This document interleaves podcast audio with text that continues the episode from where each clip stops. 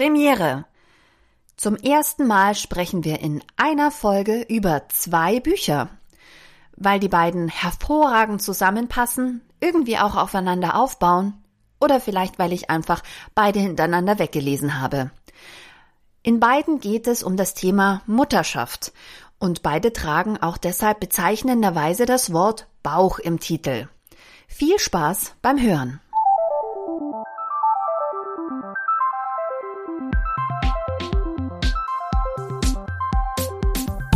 Die Leserinnen. Der Podcast über feministische Bücher mit Barbara Christina und Christina Barbara.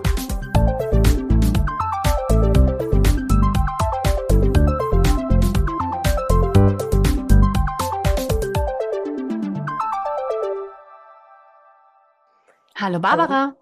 Hallo. Hallo Christina. Wir sind heute mal wieder da. Und du hast ein Buch mitgebracht. Um ah. genau zu sein, hast du zwei Bücher mitgebracht. Oh mein Gott. Ob dann unsere Folge drei Stunden dauern wird? ich hoffe nicht. Ich hoffe nicht. Nein, ich glaube nicht. Weißt du warum? Vielleicht hat es die ein oder andere oder der ein oder andere auf Instagram gesehen. Ich habe Bücher gesucht zum Thema Feminismus und Mutterwerden, also Schwangerschaft. Und da habe ich zwei Bücher entdeckt. Auf meiner Liste steht übrigens außerdem noch Give Birth Like a Feminist Your Body, Your Baby, Your Choices von Millie Hill. Mal gucken, ob ich das auch noch lese und irgendwann mal mitbringe. Mal gucken, hab's noch nicht. Hm. Schieß mal los. Äh, wie heißen die Bücher? Von wem sind die Bücher? Ähm, bitte kurze Vorstellung der AutorInnen. Yes, yes, yes. Sehr wohl. Das erste Buch, über das ich sprechen möchte, heißt Bauchfrei. Ein Plädoyer für eine selbstbestimmte Schwangerschaft. Titel schon mal vielversprechend. Die Autorin ist Marlene Helene. Das mhm. Buch ist letztes Jahr im Mai erschienen bei Rowold, Roro. Mhm. Und du weißt ja, ich liebe immer die Amazon Bestseller-Ränge. Nicht, weil ich da meine Bücher bestelle, sondern weil ich es immer interessant finde, in was für Kategorien die dann auftauchen und wie weit oben oder auch nicht sie dann sind. Und was für schöne Kategorien du uns immer mitbringst. ja, ne? Also ich habe hier Schwangerschaft, Geschenkbücher. Das ist nochmal ah. eine super Kategorie. Da ist das Buch auf Rang 246, mhm. bei Geburtshilfebüchern auf Rang 294 und bei Geschenkbücher für Mütter auf Rang 551. Es gibt offensichtlich Unterschiede zwischen Schwangerschaft, Geschenkbücher und Müttergeschenkbücher. Das ist schon mal interessant zu wissen. Das eine hat mit dem anderen gar nichts zu tun. Nein, nein, nein. Was muss man über die Autorin wissen? Marlene Helene ist geboren 1979. Ich würde mal sagen, im Instagram, Twitter-Universum ist sie eine kleine Berühmtheit in der Elternbubble. Sie ist da sehr aktiv mit Texten und Tweets. Ihre ähm, Texte aus, als Autorin erscheinen unter anderem in der SZ, bei Zeit Online und auch regelmäßig in der Brigitte Mom. Ihre Bücher, die schon erschienen sind, ähm, heißen, man bekommt ja so viel zurück und zu groß für die Babyklappe. Ich finde auch beides sehr vielversprechende Titel. Und das waren beides Bestseller. Sie lebt mit ihrer Familie in Karlsruhe, also gar nicht so weit weg von ja. mir. Sie hat auch einen echten Namen, aber nachdem sie unter dem anderen Namen veröffentlicht, ähm, nenne ich den jetzt einfach nicht. So, ja. folgt ihr auf jeden Fall bitte auch auf Twitter und auf Instagram unter Marlene Helene mit zwei L. Das zweite Buch, über das wir sprechen wollen, ähm, heißt mhm. Aus dem Bauch heraus. Wir müssen über Mutterschaft sprechen. Ist auch letztes Jahr erschienen, aber im November. Geschrieben hat es Jana Heinecke. Und zwar ist es erschienen bei Goldmann. Genau. In der besagten Amazon Bestseller-Rangliste ist es Nummer vier in Geburtshilfe und Perinatalmedizin.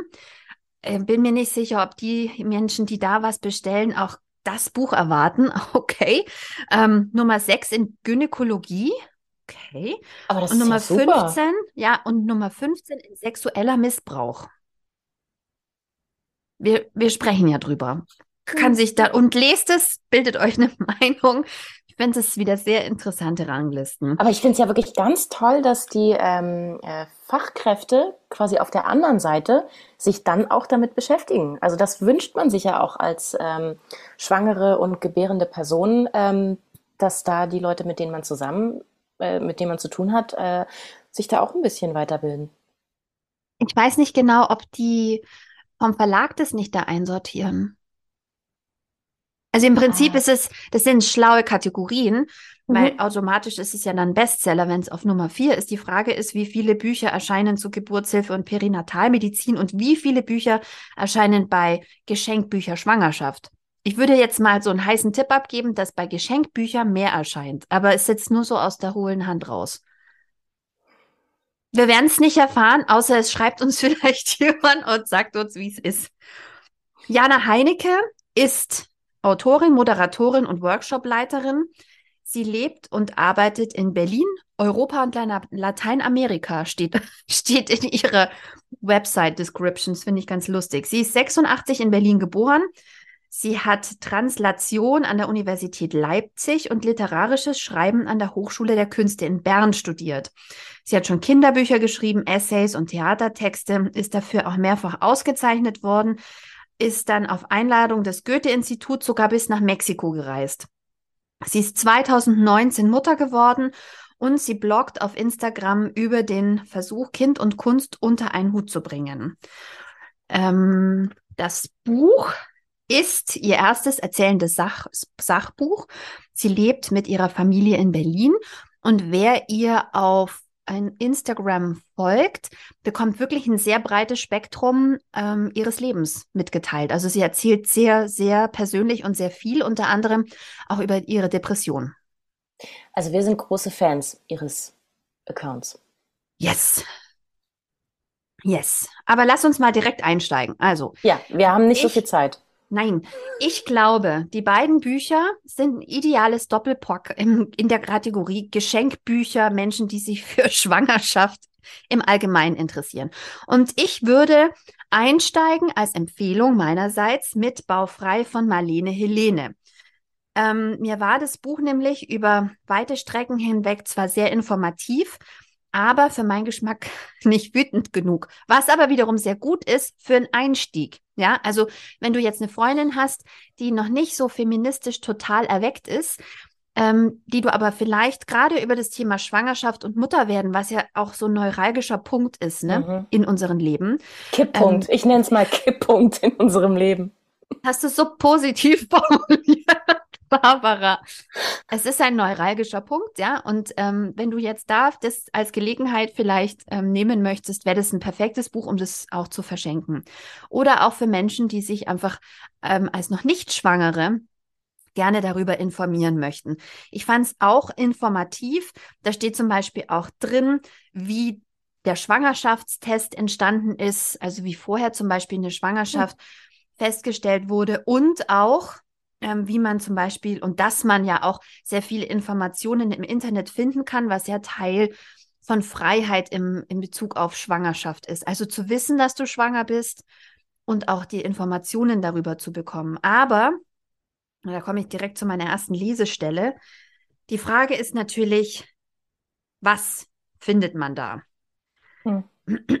Achtung, eine Lesestelle. Seite 31 in meiner Ausgabe. Beim Thema Schwangerschaft gibt es online also hauptsächlich zwei Schubladen. Die der glücklichen Mutter und die des stolzen Vaters. Andere Gefühle, andere Lebensweisen, andere Perspektiven sind praktisch unsichtbar. Die bekommen höchstens eine ganz schäbige kleine Pappschachtel mit der Aufschrift irgendwie seltsam zugeteilt. Also, wenn es gut läuft, wenn es schlecht läuft, kommen sie in die Box der Schuld und Schande. Und damit trifft sie sehr gut. Also sie, sie spricht darüber, wie Schwangerschaft und Körper immer positiv verklärt wird oder eben dieses, es ist die natürliche Bestimmung der Frau. Die Frau ist ja eine Hülle, in der neues Leben wachsen soll. Und ähm, ja, die Information, die du kriegst, ist ziemlich monothematisch. Ja, also würde ich unterschreiben und äh, würde ich vielleicht noch äh, zu der Schuld- und Schande-Kiste würde ich vielleicht noch hinzufügen, ähm, besonders in den Kommentaren, falls da mal irgendwas, wenn man sich dann mal, wenn man sich mal fragt, also wenn man in diesen Foren ist, weil irgendwas ist und man möchte da schnell eine Antwort, landet man sehr schnell in Foren und äh, sehr gern äh, passieren da auch äh, Kommentare wie, hast du dir ja ausgesucht, hättest du mal nicht schwanger werden müssen, hättest doch aufgepasst. So. Ja, und es geht noch weiter, weil sie zum Beispiel auch so Themen wie Ageism be behandelt. Ah, oh, Was? das ist ganz schlimm. Ganz schlimm, wenn ähm, ich auch, auch ich äh, habe ja in den 40ern nochmal ähm, so äh, gewagt, schwanger zu werden. Ähm, Ui. Ja, Lies dir da also mal Kommentare ja, oh, durch. Oh, oh, oh, ja, ja, wie kann denn das passieren? Und ist ja total unverantwortlich und muss denn das sein? Und äh, denk doch daran, wie alt die Kinder sind, wenn sie dann mal den Schulabschluss machen. Die kann man ja quasi gar nicht durchs Leben begleiten. Nein. Also Nein. Also davon abgesehen, na klar, ich hätte, würd, hätte mir gewünscht, meine Kinder früher zu kriegen, aber überraschenderweise kam das Leben dazwischen. also in vielfältiger Facette und mit allem Möglichen, was es so bereithält. Da habe ich auch eine Lesestelle mitgebracht, ähm, Seite 67. Der Vater zeugt und ist zu diesem Zeitpunkt nicht nur der tolle Hecht, sondern von der Gesellschaft aus der Haftung genommen. Kein Mensch macht sich Gedanken, ob er noch genug Kraft hat, einen Kinderwagen zu schieben oder nächtelang ein weinendes Baby durch die Wohnung zu tragen.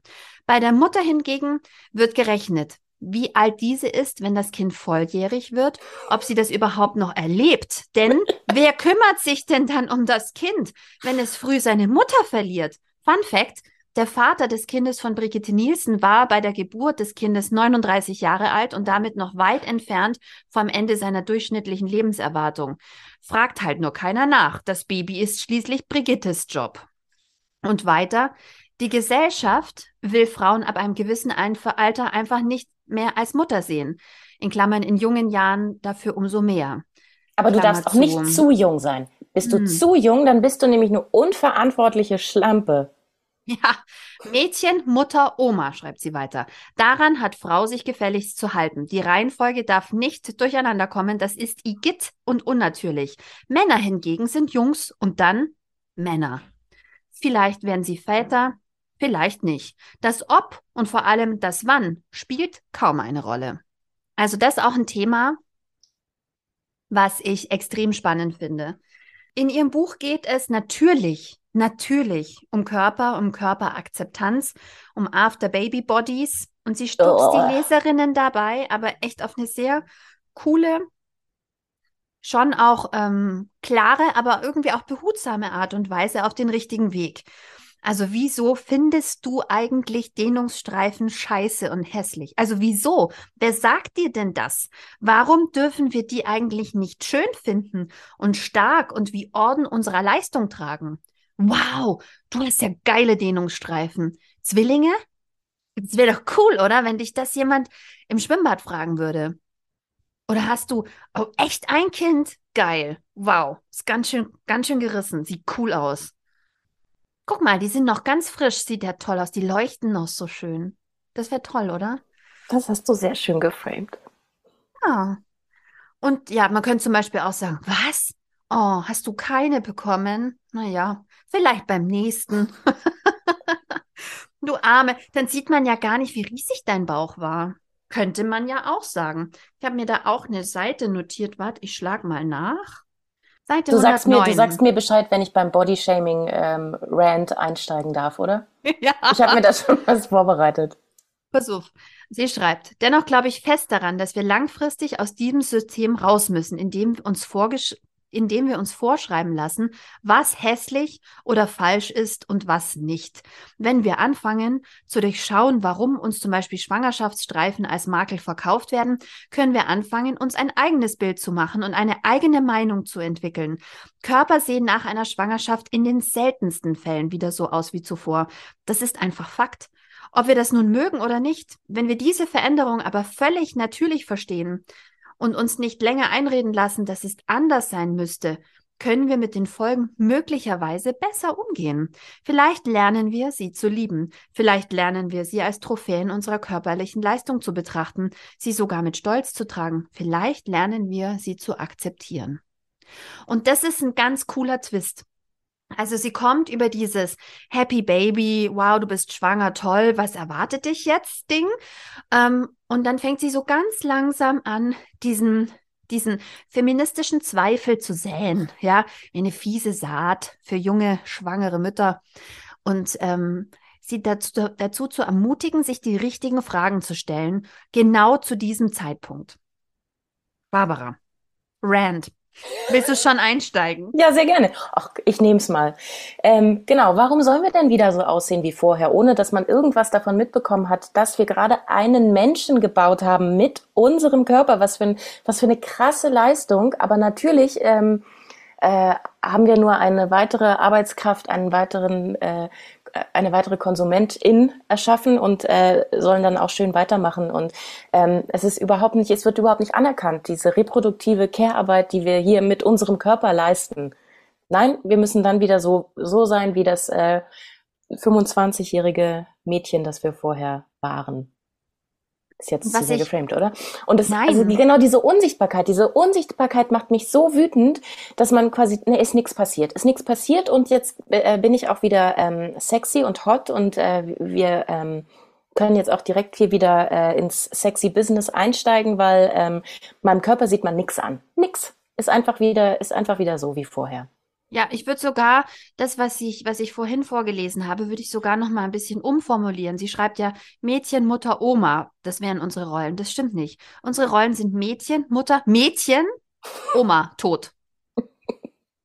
Also dazwischen gibt's nicht. Du musst von Mutter wieder auf Mädchen, Mädchen zurückschnalzen. Mhm. Ja, mhm. du musst, ähm, du musst irgendwelche Elektroden im Zweifel auf deinen Bauch bappen lassen, damit du es in 15 Minuten in der Woche hinkriegst. Oder du musst Bauchbeine Po machen, obwohl du keinen Bock hast und dir schlecht wird davon. Aber du musst aus dem Mutterstadium nochmal zurückschnalzen in Mädchen, Mädchen mit Kind. Und danach gleitest du nahtlos über in, in die Oma. Kiste. Ja. Oma unsichtbar weg. Und witzig auch, interessant, ähm, ich glaube, es kommt gar nicht so krass rüber in dem Buch, worüber wir auch schon mal gesprochen haben, dass ja zwei dieser Kategorien auch komplett unsichtbar sind für die Männer. Welt. Mutter und Oma. Ja. Also, genau. wenn du einen Kinderwagen schiebst, mhm. bist du praktisch unsichtbar. Invisible. Und wenn du ein gewisses super. Alter ist wie so, wie so eine hast, super Superkraft. Hup. Die beschissenste Superkraft der Welt. Du bist einfach unsichtbar. Also für Männer auf der Straße und für die Politik. Ja. Einfach Fuji. Spannend, oder? Ähm, ja, aber ich wollte eigentlich auch gar nicht so viel lachen. Ich wollte wirklich auch wirklich, wirklich, wirklich wütend sein, weil ich finde es ja. so furchtbar, dass, ähm, dass diese krasse körperliche, mentale Leistung, die wir da vollbringen, einfach äh, in der Unsichtbarkeit verschwindet, wir keine Anerkennung dafür bekommen und wir uns dafür auch noch schämen sollen, dass unser Körper dann andere Dinge tut als unser mädchenhafter Körper, unser jugendlicher, wenn wir es immer jugendlich, dann äh, reden wir inklusiver. Unser jugendlicher Körper. Also es ist again eine lange Reihe von ähm, Dingen, wo unsere Leistung halt unsichtbar ist. Also es ist, betrifft ja nicht nur Schwangerschaft, es betrifft ja auch alles andere. Wenn man irgendwie Mutter ist und völlig übermüdet, ähm, versucht hier alles unter einen Hut zu bringen und dann ähm, naja, das soll man ja auch nicht sehen. Das soll man ja auch in der Arbeitswelt nicht sehen. Natürlich ist man da keine Mutter, sondern eine total kompetente und engagierte, engagierte Arbeitskraft. Hm. Mhm. Eine billige dazu. Einer der größten Aha-Effekte des Buches war tatsächlich etwas, was außerhalb meines Referenzrahmens ist. Und zwar geht sie auch darauf ein, wie es ist für Frauen, die Essstörungen haben die an oh. Essstörungen erkrankt sind, wenn die schwanger werden. Und was für eine Art von Schuld und Scham das ist, wenn du praktisch ja weißt, dass du deinem Körper Essen zuführen musst für dein Kind, aber es für dich einfach wahnsinnig schlimm ist und schwierig. Und die Veränderung an deinem Körper, ich meine, das ist für uns alle nicht lustig, ja, und ähm, wir machen alle das, den Walrosswitz und tragt das den Wal zurück ins Meer und so, ja, been there. ähm, und du, trä du, trägst irgendwelche bunten Säcke, damit der Bauch reinpasst. Ähm, oder alternativ Schlauchkleider und siehst aus wie, als hättest du den Ball verschluckt. Aber, Aber jetzt stell dir mal vor, Veränderung an deinem Körper ist für dich psychisch eine ganz andere Herausforderung.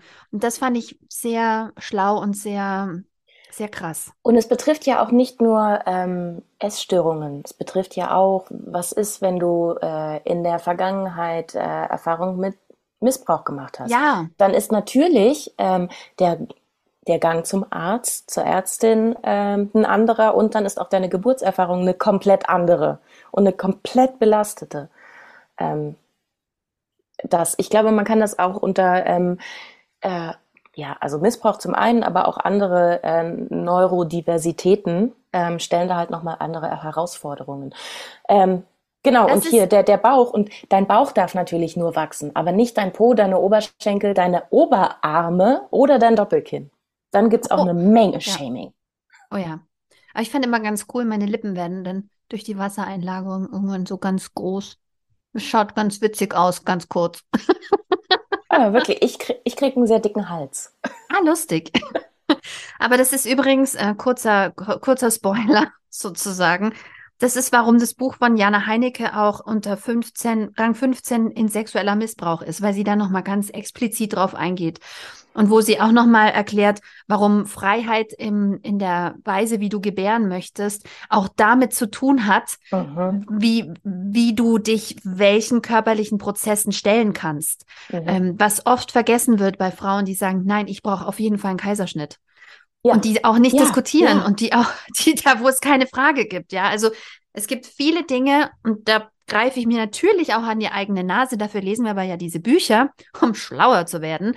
Ähm, es ist nicht einfach und es ist nicht schwarz und weiß und da gibt zwischen gibt es so viele Geschichten und Schicksale, die man, die man mit bedenken muss. Und da möchte ich aber einhaken. Äh, natürlich, ähm, jede Frau hat äh, aus welchen Gründen auch immer Recht auf einen Kaiserschnitt. Aber jede Frau, finde ich, hat auch das Recht, da ähm, gut begleitet zu werden. Also ob aus welchen Gründen das jetzt passiert. Also und ich meine das überhaupt nicht wertend und ich meine das überhaupt nicht beschämend, sondern dass man da auch gut psychologisch begleitet. Also es wäre toll, wenn es das gäbe, ähm, dann die Entscheidung treffen kann da. Auch gesundheitlich. Also ich habe mich ja bei, beim letzten Kind auch damit auseinandergesetzt. Ich habe so ein tolles Buch gehabt, Gute Hoffnung von Karin Dannhauer. Und die sagt zum Beispiel, ein Stigma, was ja der Bauchgeburt anhaftet, ist, dass die positiven Bakterien nicht, also durch die natürlichen Geburtsprozess übertragen werden. Und jetzt gibt es eine ganz lustige Technik. Wenn ihr gerade esst, müsst ihr vielleicht skippen. Seeding. Genau. also man kann so ein Tüchlein an mhm. einer bestimmten sehr intimen Stelle deponieren, also in der Vagina, und kann praktisch da in diesem Tüchlein diese Flora einsammeln. Und dann kann man das Tüchlein mitbringen zu seiner Bauchgeburt, die ja meist, also wenn es so eine terminierte Bauchgeburt ist, kannst du das sehr gut vorher. Und dann hast du das dabei und ähm, auch das würde zur Freiheit gehören, zu gebären, wie man möchte, dass man sagt, ich lege darauf Wert. Ich möchte bitte, dass ihr, ja, also falls ihr gerade ein Käsebrot esst, ist schlecht, aber ähm, nein, das, das, ist, das ist, das ist so, das ist was nein. Tolles. Da kommt Danke, Babys Barbara. Raus. Ja, ja, danke, Barbara. Nicht also, nicht. wenn ihr das Tüchlein aus eurem Love Channel praktisch dann der Hebamme geben könnt und die reibt euer Kind damit ein bisschen ab, ja, weil dann ist genau das passiert, was bei einem in Anführungszeichen natürlichen Geburtsprozess, also bei einem, einer vaginalen Geburt passiert, dass praktisch diese Flora, Scheidenflora, nee, Vaginaflora, ja. das, das Wort habe ich, ja. glaube ich, noch nie benutzt. Interessant.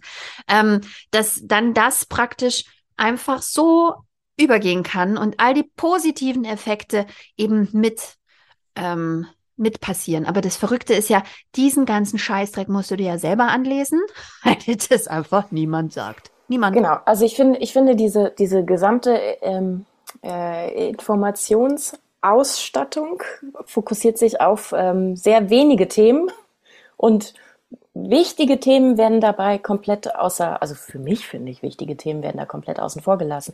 Ähm, sind wir schon bei den persönlichen Erfahrungsberichten oder kommen wir da erst später zu? Moment, Barbara, Moment. Wir wollen erstmal ein Buch wenigstens abgehandelt haben, nee, okay? Wollte, ja, ne, ah, ah, okay. Okay, dann machen wir einen Haken dran, merken wir uns für später.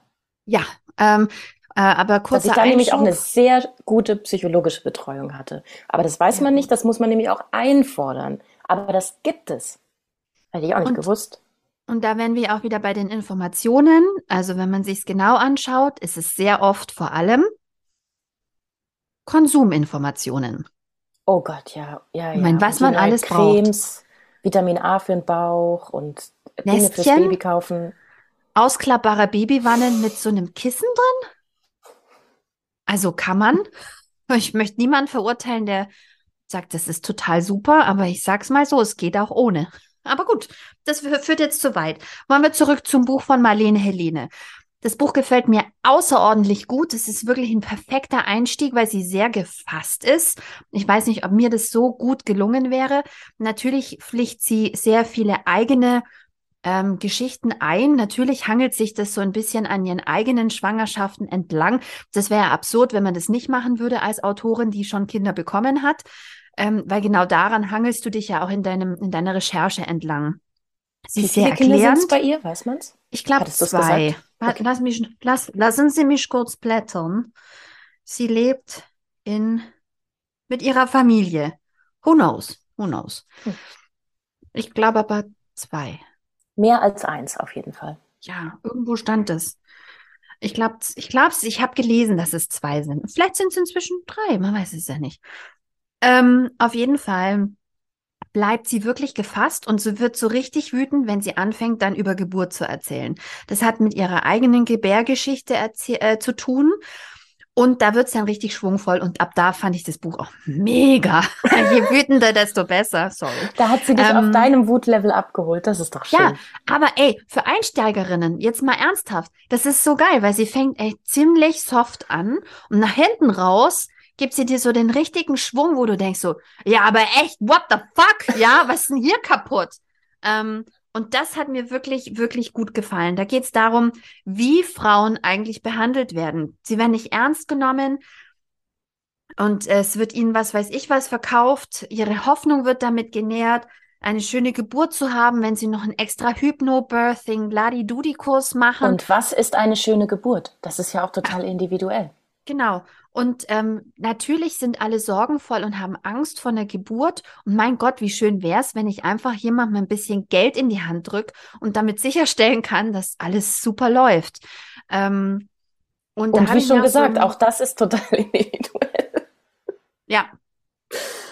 Und Möchte ich, ähm, möchte ich im Wald sein oder möchte ich doch lieber bis unter die äh, Haarspitzen mit äh, Beruhigungsmitteln vollgepumpt sein? Ja. Und ähm, da geht es zum Beispiel auch um ihre eigene Geburt, eine ihrer Geburten. Und zwar war sie mit einem Blasensprung im, im Krankenhaus oder beim Arzt im Krankenhaus. Und ähm, da schreibt sie, nachdem ich ihm den Ge Grund meines Besuchs geschildert hatte, fragte er mich gelangweilt und mich kaum eines Blickes würdigend, ob ich sicher sei, dass es sich bei der Flüssigkeit nicht um Urin handele. Die hysterische schwangere Frau war in diesem Fall also auch noch bescheuert. Mir treibt es noch heute die Röte ins Gesicht. Es ist Wutröte und nicht Schamesröte. Glaubte er wirklich, ich könnte keinen Unterschied zwischen Urin und Fruchtwasser feststellen? Hielt er mich tatsächlich für so dämlich? Stand dieser Arzt tatsächlich vor mir und stellte mein Urteilsvermögen auf derart erniedrigende Weise in Frage? Und was, was, wenn er recht hatte? Was, wenn ich wirklich gar nichts mehr spürte? Mein Körper so missverstand? Der anschließende Test, auf den ich bestehen musste, gab mir recht. Zwei Tage später wurde ich zum ersten Mal Mutter eines sehr kleinen, aber gesunden Kindes. Doch die Demütigung, die spüre ich heute noch heiß auf meinen Wangen. Und trotzdem hätte es noch schlimmer kommen können. Frauenkörper nicht ausreichend zu kennen, Frauen nicht ernst zu nehmen, Frauen zu belächeln und herabzuwürdigen, ist nicht nur wahnsinnig misogyn, es kann töten. Und sie geht noch weiter und sagt, ähm, Gewalt in der Geburtshilfe ist nicht nur, was dir Wildes passiert, wenn du ein Kind bekommst. Also ein Kind zu bekommen ist ja jetzt nicht gerade a walk in the park, wie man so schön sagt. Ja, also es ist eine existenzielle, ein existenzielles Erlebnis, was auch damit völlig konträr ist zu allem, wie wir leben in unserer sehr aufgeräumten, sauberen, ähm, wenig animalischen und, und ur, urschreimäßigen Welt. Ja. es ist so ein Niemandsland zwischen Leben und Tod. Und zwar wirklich. Im wahrsten Sinne. Also du schwankst zwischen, ich möchte nicht sterben und das Kind soll nicht sterben. Anyhow, wenn dann Was noch jemand zu dir kann, ist ja sagt, total realistisch. ja, und wenn dann aber noch jemand zu dir sagt, Zitat von Seite 158, die hat sie so ein paar Zitate gesammelt, ich lese die mal vor. Jetzt beeilen Sie sich mal, Ihrem Kind geht es langsam schlechter. Stellen Sie sich nicht so an. Das müssen Sie schon aushalten können. Halten Sie gefälligst still. Hilfeschreien bringt Ihnen jetzt auch nichts mehr, da hätten Sie vor neun Monaten darüber nachdenken müssen. Die Fruchtblase sollte jetzt endlich mal aufgehen. Lassen Sie mich mal ran. Was? Das tat weh? Dafür geht es jetzt schneller. Kinderkriegen ist nichts für zarte Seelen. Wenn Sie sich jetzt schon so anstellen, wird das nichts mehr. Da wären wir wieder dabei, was Gewalt ist und was wir Frauen oft mit einem Schlucken und mit einem Ertragen aushalten in dieser Welt. Da gehört auch oft die Geburt dazu, nicht immer. Ähm, ich möchte niemandem Angst machen. Es gibt wunderbare Geburtskliniken, es gibt wunderbare Geburtserlebnisse. Ja, vielleicht nicht immer die erste. Aber also ich habe ich hab diese Zitate auch ähm, die meisten von denen schon gehört. Also sowohl während der Geburt als auch bei diversen wunderschönen Besuchen bei GynäkologInnen. Ja. Kann man auch Ja. einfach mal so hören. Ja, kann man auch einfach mal so hören. Aber ähm, da bei der Geburt, also ab Geburt, kriegt das ganze Ding richtig Fahrt, um dann im letzten Kapitel zu enden, Wochenbett. Hm. Und das Wochenbett beginnt mit einer fantastischen, mit einem fantastischen Spruch, den mich ab jetzt jeder schicken möchte, die ein Kind bekommt. Moment, ganz gendergerecht wäre es, wenn ich sagen würde, jedem und jeder. So. Mhm. Ähm, und sie schreibt, dieser Spruch, diesen Spruch habe ich auf einer witzig gemeinten Glückwunschkarte zur Geburt gesehen. Witzig, ja, auf jeden Fall. Aber er trifft den Nagel auch auf den Kopf. Achtung, jetzt kommt der Spruch. A new baby is born. Thoughts and prayers with your vagina at this difficult time. Das ist nicht der beste Spruch aller Zeiten. Und es stimmt halt. Und sie hat recht und äh, sie geht da ganz explizit in dem Kapitel natürlich darauf ein, wie wenig auf Frauen eingegangen wird. Hier zum Beispiel ähm, Seite 178, die es sehr gut ähm, ähm, anschaulich macht. Es gibt einen Aberglauben, der das Wochenbett betrifft. Ähm, Zitat, Frauen, die im Wochenbett zu viel weinen, bekommen saure Milch. Was? In diesem, in diesem Satz stecken zwei Aussagen. Erstens, Frauen weinen während der Zeit des Wochenbettes. Und zweitens, das wird nicht gern gesehen. Und offensichtlich auch, man soll sich dafür schämen. Ergänze ich jetzt mal als drittens, was nicht im Buch steht. Ja, ja, man soll sich ja eh, also Frau soll sich ja auch eh für alles schämen. Ja. Alles, also Frau soll sich für alles schämen, was nicht so ist wie ein Mann. Ja. Also, Diese ganzen Dinge, die da passieren, obenrum und untenrum, nein, nein, nein. ja. Aber da das schon der ganze Erwartungsdruck praktisch auf dir lastet im Wochenbett. Also in dem Moment, wo das Kind raus ist, lastet sofort der komplette Druck auf dir, denn es wird von dir sofort erwartet, dass du alles kannst. Weshalb ja auch wiederum die Kurse, Geburtsvorbereitung, Stillvorbereitung, Babykurs, Baby-Erste-Hilfe-Kurs, die macht man ja nicht nur auch, um sicher zu sein, im Notfall reagieren zu können, sondern auch, um diesem Erwartungsdruck zu begegnen. Und dabei ähm, ganz zum Schluss ähm, hat sie das perfekte, ähm, den perfekten Vergleich, was auch meine Überleitung kann, sein wird, zu dem zweiten Buch, denn das wird genau dieser, diese Stelle zitiert in dem Buch von Jana Heinecke. Und da sagt sie, dass das Wochenbett im Prinzip ist wie bei den Sicherheitshinweisen im Flugzeug. Also im unwahrscheinlichen Fall eines Druckverlusts fallen automatisch Sauerstoffmasken aus der Kabinendecke, ziehen Sie die Maske ganz zu sich heran und drücken Sie diese fest auf Mund und Nase, atmen Sie normal weiter, helfen Sie danach Kindern und hilfsbedürftigen Menschen. Und sie sagt, ja, das hat schon seinen Sinn und auch als Mutter und gerade im Wochenbett sollte genau das für uns gelten. Erst sich selber die Sauerstoffmaske aufsetzen, normal weiteratmen und sich dann um die anderen kümmern. Also Selbstfürsorge nicht vergessen. Aber das ist leider nicht selbstverständlich. Ich finde schön, dass in letzter Zeit zumindest dem Wochenbett mehr Bedeutung zukommt, medial, würde ich jetzt mal sagen, allgemein. Ja, und, und sogar auch fast äh, gesetzlich. Ach, leider immer noch nicht. Ähm, Ah, mit dem sogenannten Vaterurlaub. Vaterschaftsurlaub. Oh, voll die süße Zeit. Ja, mhm, ja, da kann Papa auch endlich mal in Ruhe jagen gehen und nein, Entschuldigung. Ähm, Nein, er muss sich doch dann ums Pferd kümmern. Barbara.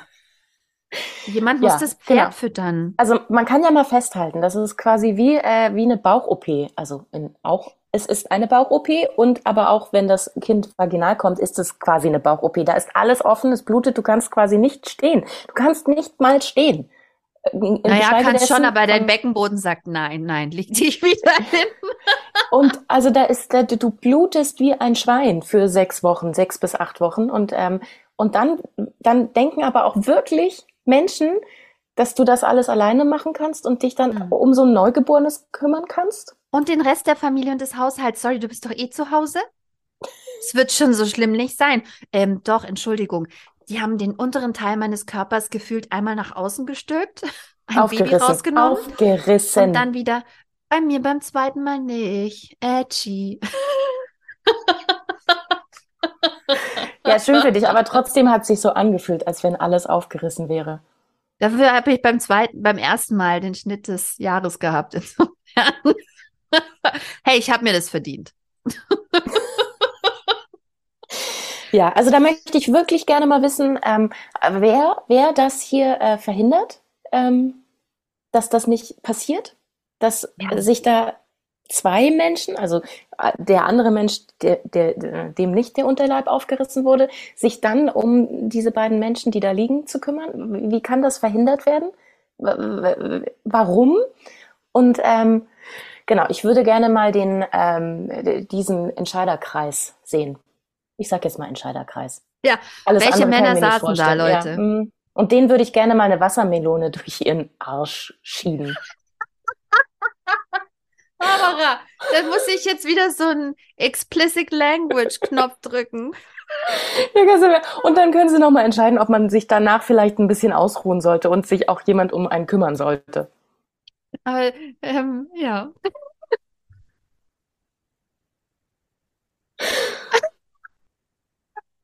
Oh dear. Ja, it's not, it's not funny. Ja, da wären wir auch bei allem, was da so drumrum passiert. Ich meine, vielleicht folgen ein paar ja den Geschichten von Motherhood e.V., die die gerade einsammeln. Zu Geburten aus der Hm. Corona-Zeit. Ich glaube, wir haben es schon mal erwähnt. Ich muss da jede Woche weinen. Mhm. ähm, weil ich es wirklich, ähm, also das Sterbende alleine gelassen wurden, dass Todkranke allein gelassen wurden, schwerkranke Menschen nicht ihr Beistand von ihren Familien haben durften und dass du in sowas Existenziellem wie einer Geburt in Corona, also teilweise ganz allein oder über weite Strecken ganz allein. Und vor allen Dingen total sinnfrei, weil der Vater war ja die ganze Zeit auch vorher mit dir. Also wenn da irgendwas ist, dann haben es beide. Dann haben es auf jeden Fall beide. Und wieso kann der dann nicht, also das verstehe ich nicht. Ja, oder er hatte dann im Kreissaal den negativen Corona-Test, durfte dann aber trotzdem nicht mehr mit auf Station. Also, oder Menschen durften dann Krankenhäuser nicht mehr verlassen und nicht mal irgendwie die Straße entlang laufen. Also, oh, Und es war ja auch total willkürlich. Jedes Krankenhaus hat das ja selber entschieden. Und dann wurdest du irgendwie von einem Krankenhaus ins andere verlegt und dann war da alles anders. mhm. Und Fun Fact, es ist ja immer noch so. Mhm. Es ist immer noch so. Ja, also ich habe ähm, ich habe ein, ich habe ein. Baby äh, während des wievielten Lockdowns? Zweiten? Was war das da? Zweiten. Der zweite, dritte, zweite? Mhm. Es war auf jeden Fall noch alles ziemlich brenzlig. Da habe ich äh, das äh, Baby bekommen. Mensch, war das scheiße. Ja.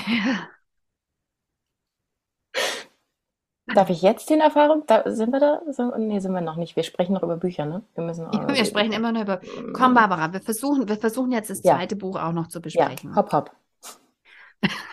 Dräng mich nicht. ähm, das zweite Buch ist von Jana Heinecke und es heißt Aus dem Bau heraus. Und der, das Zitat, was auch auf dem Buch, Buchcover steht, ist, es ist weder Zufall noch persönliches Versagen, wenn wir Mütter das Gefühl haben, am gesellschaftlichen Ideal zu scheitern. Also du merkst, wir steigen hier schon mal ganz anders ein. Weshalb ich finde, das ist das perfekte Buch für Level 2 sozusagen. Also wer Level 1 aus dem Bauch heraus gelesen hat und sich weiter informieren möchte, auch noch ein bisschen tiefer gehen möchte, der sollte oder die sollte direkt im Anschluss das zweite Buch lesen. Oder für Folgeschwangerschaften. Ja. Weil ich finde, es ist extrem interessant, wie Jana Heinecke darüber schreibt, dass sie wirklich sehr gerne viele Dinge vorher gewusst hätte, bevor sie ein Kind bekommt. Dass sich zum Beispiel das Gehirn dauerhaft verändert. Sie hätte gerne mehr gewusst über das Gesundheits- und auch über das Arm Armutsrisiko. Irgendwie tapern wir alle so ganz blauäugig in diese, in diese Sache rein und finden das aus, aus, aus welchen Gründen finden wir das eigentlich so toll? Ähm, also wir bekommen da so ein Bild eingeimpft. Ja, die Kleinfamilie, da haben wir doch das letzte Mal drüber gesprochen. Ja, aber auch überhaupt Babys. Also mhm. ist es biologisch? Ist es gesellschaftlich? Ist es eine Mischung? Es ist schwierig. Und sie sagt auch die Tatsache, ähm, wir sprachen ja auch schon darüber, dass sich auch vor allem eigentlich schon während der Schwangerschaft und noch mehr nach der Geburt keine Sau mehr dafür interessiert, wie es der Mutter geht. Es ist völlig Wumpe, weil sie spitzt es ziemlich zu in ihrem Buch. Sie sagt, eigentlich ist man nur die Hülle eines Babys. Ich meine, auch die Abtreibungspolitik zielt ja genau darauf. Du bist nicht wichtig. Es geht Don't um get me started. Es geht um den Frucht deines Leibes, ja. Ähm, Stichwort Nachsorge, wir hatten das ja schon. Man geht ja. mit den Babys irgendwie gefühlt, vor allem im ersten Babyjahr kommt ja alles wie ganz lang oder ganz kurz vor. Gefühlt gehst du jeden dritten Tag zu so einer U-Untersuchung. Mhm. Und bei dir guckt einmal die, äh, die, die Gynäkologin nach sechs Wochen, ob da noch ein Beckenboden ist. Können Sie mal anspannen? Ja, ja, passt. so, äh, das war's. Man es bekommt ja noch nicht mehr. mal eine, eine, grundlegende medizinische Versorgung. Haben wir schon drüber gesprochen. Was ist denn mit dem Nährstoffmangel? Der ist ja. krass und der hat so krasse Auswirkungen. Und da muss man selber, das muss man, da muss man selber drauf kommen. Oh, warum tun mir denn die Füße jeden Morgen so weh, wenn ich aufstehe? Ah, Nährstoffmangel. Warum ist mir so schwindlig? ähm, Meine Gelenke funktionieren warum, nicht mehr. Warum fragt dich niemand nach einem halben Jahr, stillen sie noch voll? Oder ist das Baby schon was? Es gibt Babys, die essen dann schon viele Dinge oder man hat schon Fläschchen eingeführt. Manche stillen noch voll. Sorry, das ist dann nochmal ein anderer Schnack, ja. Du produzierst Milch wie eine Kuh, ja. Sie zieht ja alles raus. Nach einem Jahr fragt dann vielleicht noch mal jemand, stillen Sie noch? Wollen wir mal ein Blutbild machen? Wollen wir mal die feinstofflichen Sachen untersuchen? Und gucken Juckt wir mal, ob deine Sau. Zähne locker sind. Deine mhm. Zähne, meine Zähne waren locker. Das ist übrigens ganz, ähm, ist normal, passiert. Jedes Kind ein Zahn, Barbara. Hat man früher gesagt. Mhm. Aber fangen wir mal von vorne an. Seite 31, ich habe eine Lesestelle dabei. Es gibt diese grundsätzliche Annahme, dass Kinder das eigene Leben besser machen oder sogar vervollständigen würden.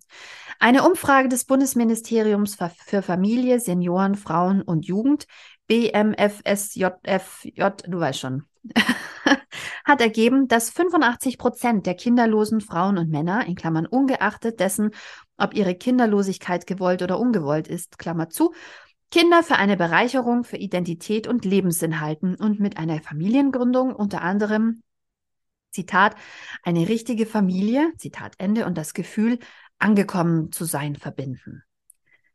Und ähm, das ist natürlich absurd, ja, das ist ja völlig absurd.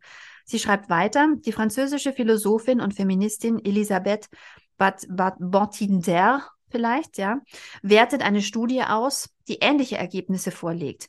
Bontinder gelangt zu dem Schluss, dass die Entscheidung, ein Kind zu bekommen, weniger auf konkreten, pragmatischen Abwägungen beruht, als vielmehr auf Emotionen, verinnerlichten Normen und familiärem und gesellschaftlichem Druck. Vor allem kinderlose Cis-Frauen müssen sich für ihre Kinderlosigkeit rechtfertigen, werden ihretwegen stigmatisiert oder beschuldigt, egoistisch zu handeln und ihre Verantwortung gegenüber der nachfolgenden Generation nicht nachkommen zu wollen. Aus einem harmlos daherkommenden Möchtest du später einmal Kinder haben, wird ein, ein empörtes Und du möchtest wirklich keine Kinder haben? Oder ein narzisstische Frauen, die nur an ihre Freiheit denken. Mach eine Therapie, damit deine gestörte Seele geheilt wird. Und das ist natürlich krass, ne? Das ist extrem krass. Und ähm, damit geht's schon mal los. Also ja, ähm, sie rüttelt und machen. rüttelt und rüttelt erstmal an allem, von dem du dachtest, oh süß, guck mal, Babys. Oh, warum, warum sage ich das? Habe ich mich das schon mal gefragt? Habe ich mich das schon mal gefragt? Und vor allen Dingen will man ja auch, Entschuldigung, ich muss reingerätschen, äh, vor allen Dingen will man ja auch, also in der Zeit, bevor man Kinder hatte, und natürlich hört man das dann, immer diese Kommentare, na wann ist es denn soweit? Äh, und wie ist es denn? Naja. Und dann äh, denkt man sich so, ah ja, hier auf der anderen Seite der Mutterschaft, also da, wo die Mütter sind, da ist es ja dann viel einfacher, weil man bekommt ja auch äh, total viel Anerkennung dafür, dass man Mutter ist. Ähm, und dann hat man ja quasi hier den Punkt erfüllt, hier Check in, in, im Kästchen. Und dann ist man auf der anderen Seite und dann geht die Scheiße erst richtig los. Also du kannst es halt auch nicht recht machen. Ja. Niemand. Ja. Das ist halt Und diese Emotionalität hat sie auch. Also sie erzählt auch, wie sie schon als, als Kind irgendwie Babys faszinierend fand und Babybäuche und das irgendwie cool fand und ähm, schon auch Kinder so auch als Teil des Lebens und es gehört dazu und so. Und man bekommt ja Aber auch die Puppen geschenkt als kleines Mädchen. Hier, pass da mal auf deine Puppi. Du bist doch eine gute Puppenmama. Kümmer dich mal um die Puppi. Oh, du kannst die ja schon wickeln. Super, das brauchst du dann für später. Entschuldigung. Mach weiter. Nein, es äh, genauso, auch im Kindergarten. Selbst wenn du es zu Hause mit deinen Kindern nicht machst, Mhm. schickst du dein Kind in die Betreuung und da ist eine nette Erzieherin, die dann alles rausholt. Aber was ich so toll finde an dem Buch ist eben, dass sie, dass sie mit dieser Ambivalenz hier sehr klar umgeht und sie sehr stark benennt und ähm, die auch anderen ähm, zugutekommen lässt in ihrem Umkreis. Ich habe da eine kleine Lesestelle. Das erklärt, warum wir auf die Nachricht, also hier schwanger werden, super, super. Ähm, das erklärt auch, äh, warum wir auf die Nachricht einer Schwangerschaft reflexartig mit Glückwünschen, Freudentränen und Hurrarufen reagieren und diese Reaktion auch prinzipiell für angemessen halten. Egal, wie die schwangere Person selbst zu ihrer Schwangerschaft steht, ob wir über ihr Empfinden Bescheid wissen oder nicht. Dieses Babyglück only, in Anführungszeichen, Narrativ schürt natürlich Erwartungen, die auch vor der schwangeren Person nicht Halt machen. Als mir eine Freundin per Messenger von ihrer Schwangerschaft erzählte und ich daraufhin mit, Zitat, das sind ja große Neuigkeiten, wie geht es dir damit? Zitat Ende antwortete, schrieb sie mir über Tage nicht zurück. Und als wir uns das nächste Mal persönlich trafen, gestand sie mir, wie enttäuscht sie gewesen wäre, dass ich mich über ihre Nachricht vom nahenden Nachwuchs nicht gefreut hätte. Dabei hatte ich lediglich neutral geantwortet und nach ihren Gefühlen gefragt, statt meine in den Vordergrund zu rücken. Was Ja. eigentlich cool ist. Also ich ja, meine, ist es cool für dich? Kann man ja mega. fragen, ne? Also Mega. eine tolle Frage eigentlich. Und ähm, eigentlich ja auch eine Aber- Aufforderung ans Gegenüber, sich selber mal Gedanken zu machen, ist es jetzt gerade wirklich cool? Haben vielleicht viele schon so erlebt mit der Nachricht einer Schwangerschaft, egal wie gewünscht ist es eigentlich. Bei jedem Ja, Schwangerschaftstest habe ich bis ja. jetzt gedacht, ah, scheiße. Das habe ich auch, das habe ich auch. Also das erste Mal kam es auch wirklich sehr überraschend, aber ähm, dann jedes Mal, das waren totale Wunschkinder, dachte ich immer, ach du Scheiße, es war vielleicht doch echt eine beschissene Idee. Und das ist total normal. Und das äh, schwankt auch über die gesamte Schwangerschaft hinüber äh, hindurch. So mal, mal denkt man, ach fantastisch, das ist das Beste überhaupt, was passieren konnte. Und dann denkt man auch wieder, ach Kacke, Kacke, Kacke, Kacke. Aber das ist auch normal. Und dass das nicht normal ist, man kann doch nicht die ganze Zeit in der Ba- im Babywolkenglück schweben. Ja, und vor allem, was bedeutet das, wenn du schwanger bist und nicht schwanger sein willst, also eigentlich gerne eine Abtreibung möchtest. Und trotzdem ist der gleiche Begriff dafür verwendet. Also dieser sehr emotional aufgeladene, sie sind schwanger. Äh, Kann man es nicht irgendwie so wie wir, das letzte Mal haben wir gesagt, Linus Giese findet es auch blöd, dass es ein Frauenarzt ist. Warum kann das kein Gynäkologe oder ein untenrum, obenrum? Also weißt du, ne? BVG, also BVG, Brust, äh, Vulva, Gebärmutter. Genau, also warum kann man nicht neue Namen finden, die ähm, damit auch mit dieser Ambivalenz umgehen? Also ich, wenn ich ungewollt schwanger bin, dann möchte ich ja nicht, also das ist was anderes als schwanger zu sein und zu sagen, wow, ich wollte schon immer ein Baby haben, genau jetzt. Ähm, dann, dann ist das, das Wort ja ein anderes. Ähm, da gibt es eine Autorin, Mann, wie heißt die? Und die hatte eine ungewollte Schwangerschaft und dann ganz schlimme gesundheitliche Komplikationen. Und sie war Ja, auch ja, sicher, ja, dass ja, ja, ja, ja, ja, ja. Sibel, Sibel Sie, Schick, Sibel Ja. Schick. ja, genau. Und ähm, sie hat davon berichtet, wie, Total wie distanzlos mit ihr Wahnsinn, umgegangen wurde. Und Und in welcher Lebensgefahr sie auch geschwebt Ja, hat. Sie wäre fast umge- gestorben. Ja, Sie hat mehrfach gesagt, nein, ich bin mir immer noch sicher, dass ich dieses Kind gar nicht möchte. Könnten Sie mir die Medikamente geben, die ja, ich weiß das, für das Kind, wenn es gewollt wäre, schädlich wären. Bitte retten Sie mein Leben. Vor allen Dingen ist es da noch gar kein Kind, es sind Zellen, verdammt nochmal. Ja. Na, Moment. Also da müssen wir so offen bleiben. Jemand, der einen Kinderwunschweg hat, für den ist eine Blastozyte am fünften Tag ein Kind, Barbara. Und das musst du, das musst du respektieren. Auch wenn du das für dich abstrahieren kannst, muss man das sehen, dass es unterschiedliche Dinge sind für unterschiedliche Menschen. Ja, da hast du total recht. Ähm, sorry dafür. Ähm, trotzdem, naja, das, da geht man dann halt auch schon wieder in diese ganze Abtreibungsdiskussion rein. Ja. Und man geht auch, wie du schon sagtest, wäre es nicht schön, da einen neutralen Begriff zu, für zu haben. Also A für den Zustand und B auch für das, was wächst. Vielleicht wäre es auch schön, für die ersten zwölf Wochen neutralere Begriffe zu haben und zu sagen, sie, sie sind, äh, na, ein Wort muss noch gefunden werden, schickt uns gerne Vorschläge. Ähm, sie sind, ähm, und dann schauen wir mal, ähm, ab der zwölften Woche sind sie dann schwanger. Ja, aber und da, davor also da bist ist du es es vielleicht nicht. Ja, aber Weißt du? also da ist natürlich auch, wenn du es davor verlierst, ähm, wenn du es wolltest, dann ist es natürlich auch ein riesiger Verlust und da sprichst du dann wahrscheinlich auch von deinem Kind. Absolut, aber die Frage ist, ob nicht auch dieser Verlust, der ja ähm, die, also der extrem schwer ist, und ich war da und es war extrem schlimm. Ich war da auch. Ähm, ja, und ähm, die Frage ist aber, wenn es nicht so emotional aufgeladen wäre und es klarer wäre, wie viele Schwangerschaften in einer Fehlgeburt enden können, ähm, ich glaube schon, ich werfe mich hier weit aus dem Fenster, aber ich glaube schon, dass ähm, Sprache schafft Realität. Wenn du es schaffen würdest, eine kleine Distanz, die du ja auch selber immer versuchst, wir erzählen es noch niemandem, ne? All diese Dinge versuchen ja diese Distanz herzustellen. Ich weiß es nicht. Nein, wahrscheinlich Also nicht. da Und bin ich ich meine, nicht- Ei, nee, auf da bin sieben. Wochen Also schwanger ich- sein ist echt eine lange Zeit. Ja, ja, ja. Also ich habe das auch immer so gehalten, dass sobald der Test positiv war, habe ich es allen meinen lieben Personen um mich herum erzählt, weil ich wollte dann auch, wenn was schief geht, äh, wollte ich, dass ich da auch Unterstützung bekomme und dass es nicht unsichtbar ist. Dieses Unsichtbare, das ähm, macht mich halt immer fertig in allen Lagen meines Lebens. Ja. Außerdem fand ich das immer als Freundin total toll, wenn du von meinen Schwangerschaften erfahren hast und ich so unsicher war, hast du immer gesagt, jetzt freust du dich erstmal, traurig sein kannst du dann immer noch. Es war immer schön, mit dir das zu teilen. Mann, was haben wir schon alles miteinander geteilt, Barbara? Ähm, zurück zum Buch. Also Jana Heinecke, was mir wirklich sehr imponiert ist, wie sie mit dieser Ambivalenz umgeht und mit diesem Ergründen, was passiert hier eigentlich genau? Was passiert da mit mir? Warum ist das für mich so? Ähm, sie schreibt da natürlich auch viele tief, tiefer recherchierte Sachen dazwischen.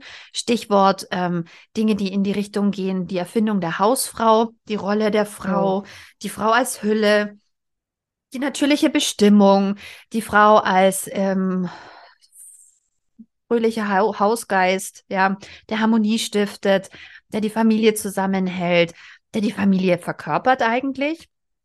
Und ähm, das ist natürlich extrem interessant und auch, Entschuldige. Ihr nennt es Liebe, wir nennen es unbezahlte Arbeit. Genau. Ähm, und woher kommt denn auch zum Beispiel das Narrativ der natürlichen Geburt als Ideal? Ja. Und auch die Schuld, die damit mitschwingt, ja, mache ich denn wirklich alles richtig, damit diese Geburt super wird? Also, du willst ja keine anstrengende Schwangere sein im Kreissaal, ne? Anstrengende Schwangere, schlecht. Du willst tapfer sein. Ich habe mich diese Woche, nein, letzte Wirklich? Woche mit einer Mutter unterhalten, die hat äh, insgesamt vier Kinder. Und sie Mhm. hat mir erzählt, bei ihrem vierten Kind war sie sehr laut und sie hat lange mit ihrer Hebamme darüber sprechen müssen, weil es für sie schlimm war, dass sie laut war. Also Und während der irgendwie hat Geburt die- oder was? Ja. Und die Hebamme im Ah. Krankenhaus hat ihr da irgendwie auch gar nicht so richtig ein gutes Gefühl mitgeben können und es hat sie sehr lange beschäftigt. Aber was, was könnte man da alles machen? Hypnobirthing, Kurse, Yoga, irgendwelches Zeug, bla bla bla. Aber was steckt da auch alles dahinter? Da gab es eben diesen auch, diesen Artikel in der, im Süddeutschen Magazin, der heiß diskutiert wurde. Ähm, und äh, das ist natürlich wie gesagt, ist es, ist es ein, ist es ein Konsumding, dass du dir noch einen Kurs kaufen sollst, in der Hoffnung, dass alles toll wird?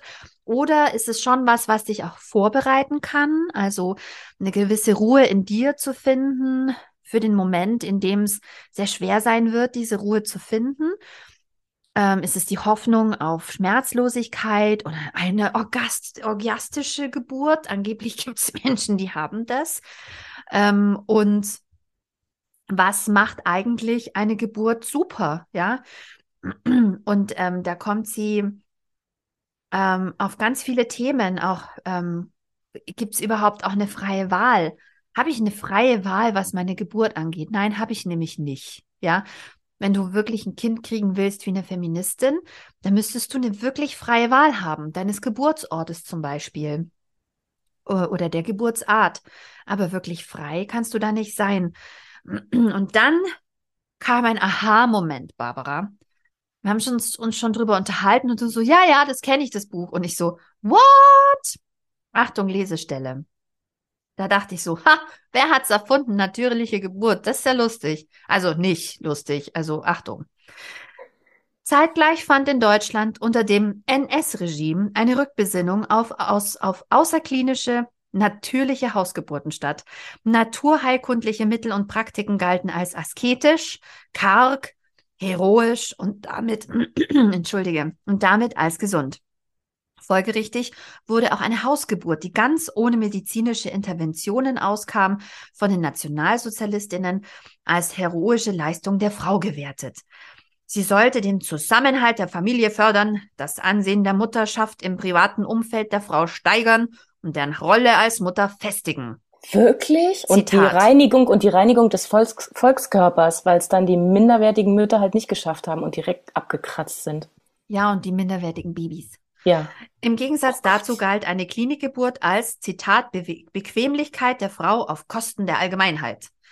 Zitat Ende. Um möglichst viele Schwangere vom Nutzen der Hausgeburt für ihre Rolle als Frau und Mutter zu überzeugen, wurde 1934 ein entsprechender Runderlass des preußischen Innenministeriums verfasst und zwei Jahre später für das ganze Deutsche Reich als verbindlich erklärt. Wie massenwirksam und nachhaltig diese Propaganda gewirkt hat, merken wir unter anderem an den Vorurteilen, mit denen wir auch heute noch Schwangeren und Gebärenden begegnen. Sie beginnen etwa damit, dass GeburtshelferInnen einer Person in den Wehen vorwerfen, zimperlich zu sein, hatten wir gerade im anderen ja, Buch. Ja, ja, ist mir auch schon öfter passiert. Wenn diese nach einer PDA verlangt und enden damit, dass einer Mutter, die den Wunsch nach einem Kaiserschnitt äußert, entgegnet wird, sie wäre wohl zum, zu faul zum Gebären. Der Kult des Natürlichen geht sogar so weit, Frauen ihr Frau und Muttersein abzusprechen, wenn diese keine biologischen Kinder haben oder diese nicht auf vaginalem Weg gebären. Eine der Befürworterinnen dieses Natürlichkeitskonzepts Konzepts und der außerklinischen Geburt war die deutsche nationalsozialistische Ärztin und Autorin Johanna Haarer. Lungenfachärztin, Lungenfachärztin, just saying. Oh, Profi. Ihr Buch Die deutsche Mutter und ihr erstes Kind, das 1934 erstmals erschien, stand ganz im Zeichen völkischer mhm. Ideologien und avancierte unter dem NS-Regime schnell zu einem Bestseller. Und weißt ja eh, wenn es eine Frau schreibt, muss gut sein. Also für Frauen. Auch in der Nachkriegszeit wurde das Buch in leicht abgewandelter Form noch verlegt. Bis zuletzt, in die 80er, oder? Hör ja, zuletzt 1987 mhm. unter dem Titel Die Mutter und ihr erstes Kind. Mhm. Und Ist jetzt, das äh, krass? Äh, Spoiler, ich glaube, drei ihrer vier Kinder haben sich umgebracht. Alle haben sehr lange Zeit in äh, psychologischen äh, Fakultäten dann äh, in der Klapse verbracht. Ja, Einrichtungen, genau. Das darfst du so, ich glaube nicht sehr, dass es inklusiv und politisch korrekt ist, dass man Klapse sagt, Barbara. In ich war da auch. Ich darf das sagen. Aha. Oder wie eine gute Freundin von uns äh, immer sagt, in der Klapper. Nein, aber auf jeden Fall, denen ging's richtig beschissen, weil diese Frau einfach eine totale Psychopathin gewesen sein muss.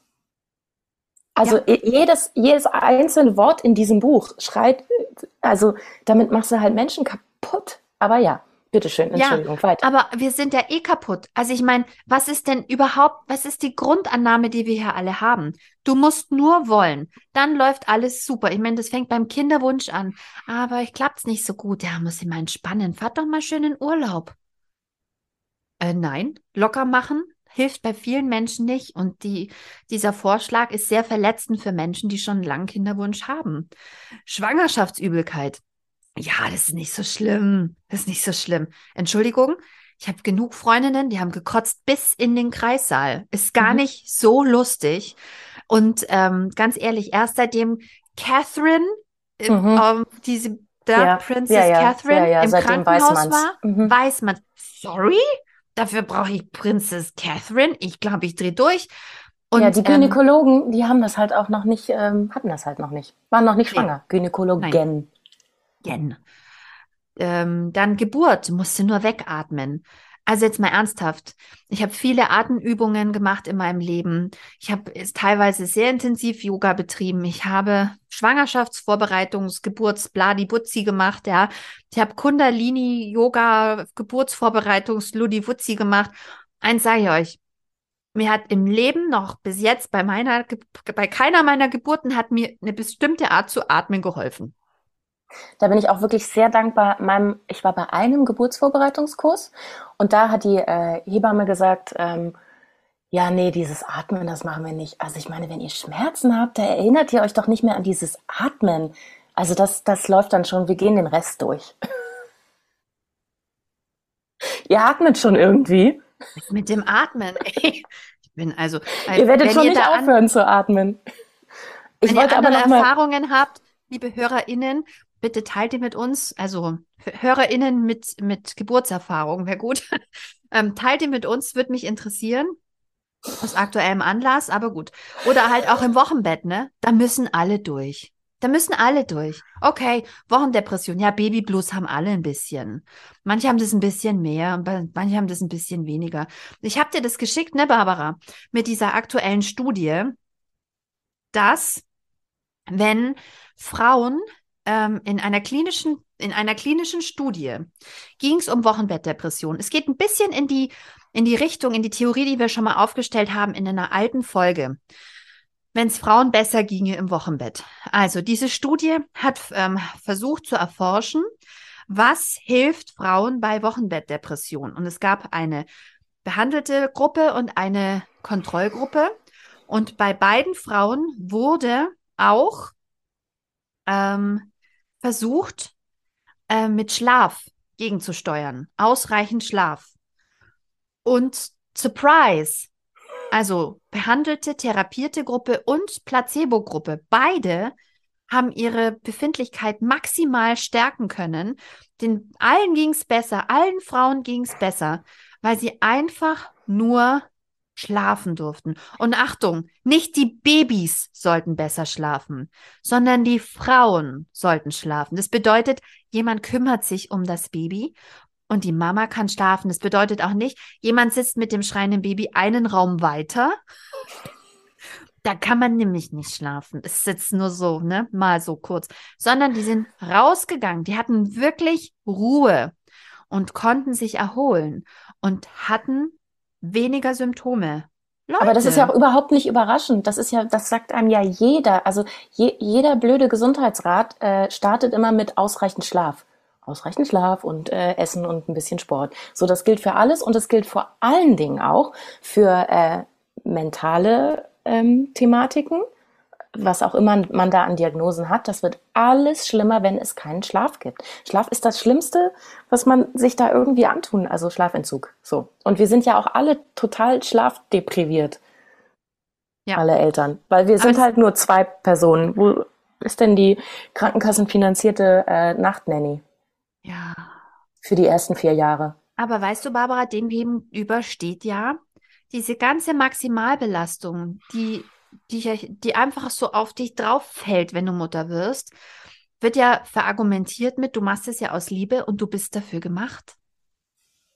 Wenn irgendjemand noch, mit wenig Schlaf auskommt, Barbara, dann Mütter. Oder wie mein eigener Papa immer sagt, das meint er aber in einem anderen Kontext, Mütter werden nicht krank.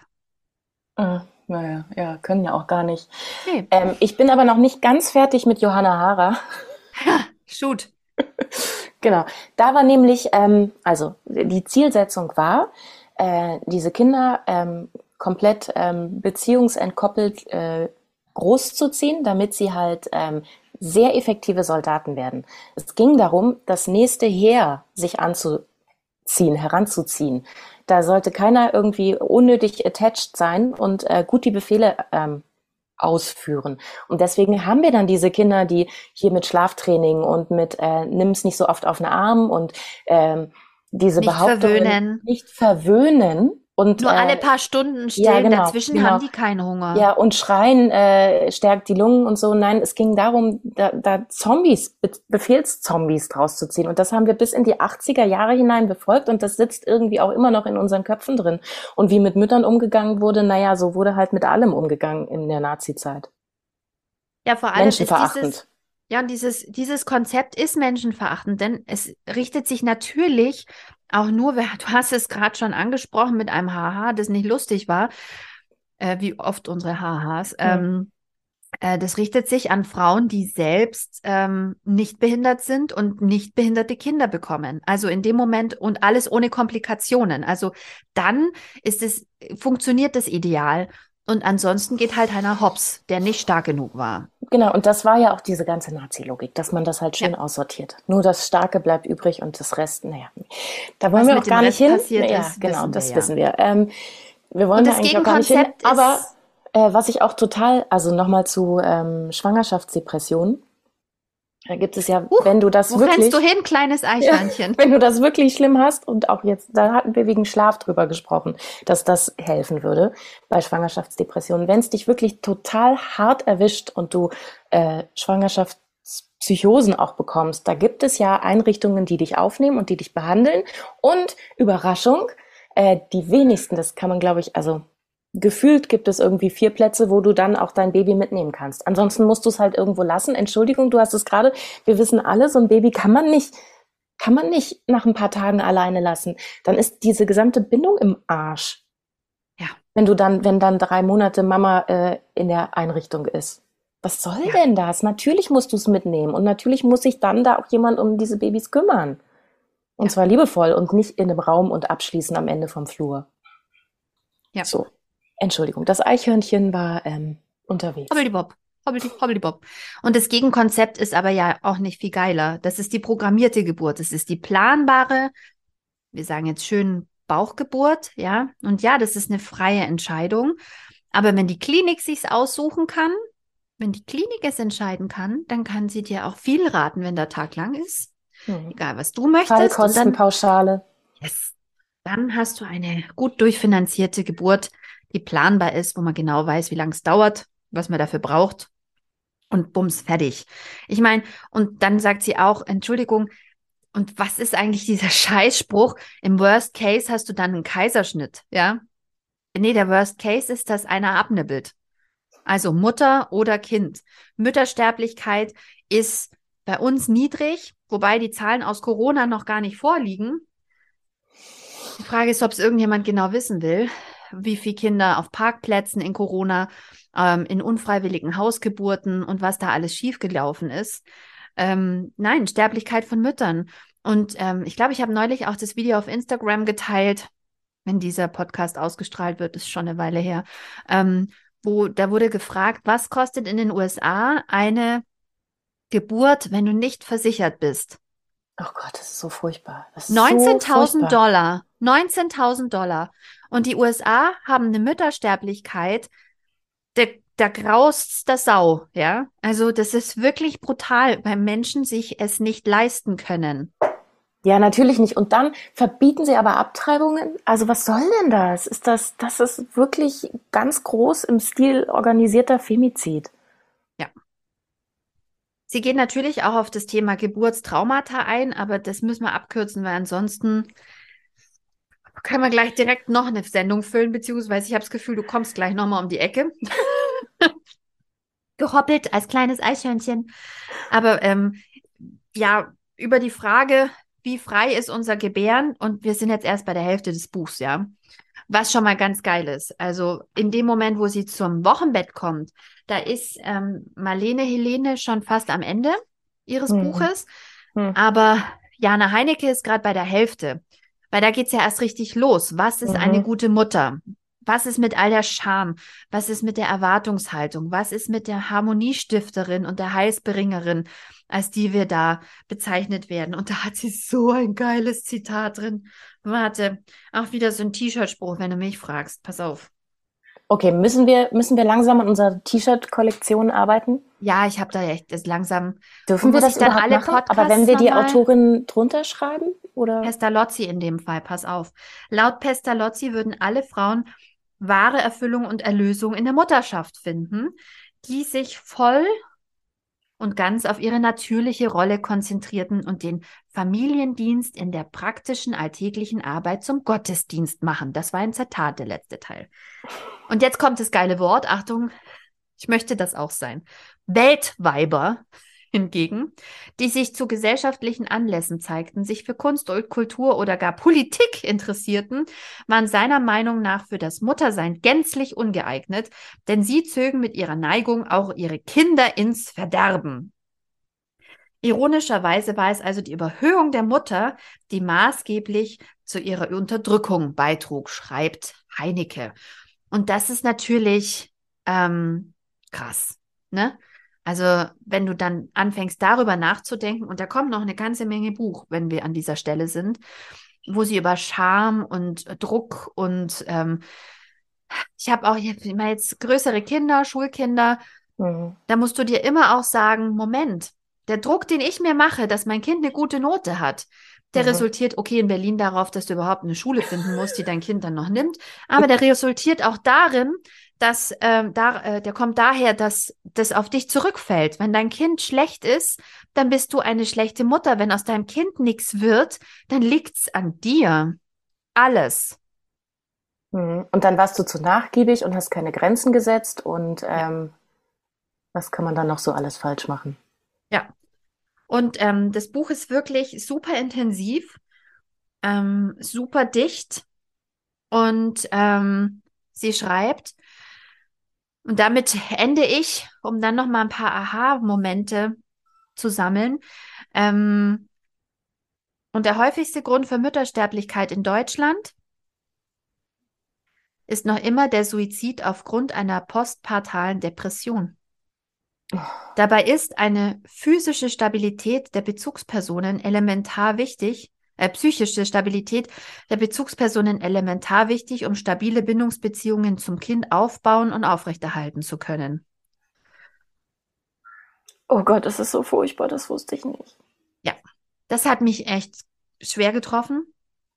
Und ähm, dann ähm, hat sie geschrieben, sie kann es nicht fassen, dass dann aber immer noch Menschen, ähm, Psychologinnen interviewt werden, die dann wirklich sich mit Mom-Geld beschäftigen und ähm, dann, äh, sie schreibt dann, ähm, den eigenen Klientinnen ihre Scham als natürlichen, evolutionär bedingten Selbstoptimierungsantrieb verkaufen. Also, ne, äh, das ist von den, von den Müttern praktisch so entwickelt, dass sie da Scham und Schuld, das treibt dich Wirklich? an. Ja, das Wirklich? ist ganz krass, ja. Aber der, das, das, das wusste ich nicht. Also das ist eine krass recherchierte Zahl die mich wirklich sehr ähm, die macht mich total, also die A macht sie mich so betroffen und B macht sie mich auch so wütend, dass das in Kauf genommen wird, dass es keine Entlastung für Mütter gibt. Also ja. speziell im Wochenbett, dass da nicht bessere Vorsorge getroffen wird, dass einem noch nicht mal der Partner an die Seite gestellt wird und dass in Kauf genommen wird, dass sich die einfach umbringen.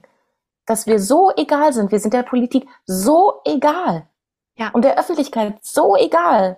Und es ist kein privates Problem, wenn du, wenn du Mutter wirst, nur in einer gewissen Weise durch ein gesundheitliches Netz fällst. Das ist kein privates Problem. Und was ich auch krass fand und ein riesen Aha-Moment war, Barbara, ich habe dir schon davon erzählt, Mutterität, Matrescence, ähm, das, was mit dir passiert, wenn du ein Kind geboren hast, dafür gibt es einen Begriff. Das hat mich so versöhnt mit so vielen Dingen und mich gleichzeitig so neugierig gemacht, mehr davon zu erfahren. Denn dieses ganze Wochenbett als Kuschelzeit, Momfluencerinnen, Ideale, Muttergefühle, ähm, tatsächlich ist die Zeit des Wochenbetts nicht nur eine Kuschel, wir lernen uns kennen, Vaterurlaubszeit, sondern Mutterität, ja, das klingt ein bisschen wie Pubertät, das ist gewollt, denn es ist körperlich, hormonell, äh, psychologisch so intensiv wie die Pubertät, ein großer Umbruch, ähm, aber in viel kürzerer Zeit. Und was ähnliches begegnet uns Frauen ja nochmal, wenn wir dann in die Wechseljahre kommen. Aber das ist für die Mutterität, also in, auch die bekommen mhm. jetzt Gott sei Dank mehr Aufmerksamkeit. Mhm. Aber dass es für diese Zeit einen Begriff gibt, der übrigens schon in den 70er Jahren entdeckt wurde, dann wieder vergessen und jetzt wieder aufgegriffen wird, das hat mich wirklich irre gemacht. Und was ich geil finde, Jana Heinecke ist wirklich ähm, Feministin mit Haut und Haar. Und die stellt zum Beispiel auch so Fragen, wie viel mal Klo putzen ist einmal stillen? Dass Stillen ein Vollzeitjob ist, das haben wir ja schon mehrfach geteilt auf unserem Instagram-Kanal. Aber was genau ist feministische Mutterschaft? Wo, wo sind auch die Extreme? Sie sagt auch, wie krass wäre es, wenn man, Stichwort freie Entscheidung, ein Kind kriegen könnte wie ein Mann. Das musst du jetzt mal sacken lassen. Ein Kind kriegen können wie ein Mann. Du kriegst das Kind, mhm. aber was das Verantwortlichsein angeht, bist du wie ein Mann in dieser Sorgebeziehung. Ah, da kümmert sich dann jemand anders drum. Ja. Aber, aber ich meine, es gibt möglich. ja, es gibt ja, naja, aber es gibt ja auch Stay-at-home-Dads. Ja, ja, aber ich glaube, es ist trotzdem nochmal anders. Aber es ist trotzdem nochmal anders. Hm. Ich glaube, trotzdem ist es, wenn du die Mutter bist, anders. Aber ich fand einfach nur als Gedankenkonstrukt darüber nachzugrübeln. Mhm. Und sie schreibt ähm, ganz zum Schluss. Warte, warte, warte, sind wir noch, sind wir da noch? Darf ich da noch was ergänzen? Ja. So, ja, ja, danke. Ähm, vielleicht setze ich mich damit jetzt auch in die Nesseln. Mag sein. Ich ähm, nur auch als zweiten Gedanken darauf. Ähm, mhm. äh, vielleicht ist es aber auch total schön, dass wir diese Verantwortung fühlen, spüren und ausfüllen möchten und wieso werden wir darin nicht unterstützt? Warum wird es nicht anerkannt? Wieso wird uns da nicht äh, die, der Raum gegeben, die zu auszuleben und nicht wie ein schlafdeprivierter Zombie durchzuwanken am Ende unserer Kräfte?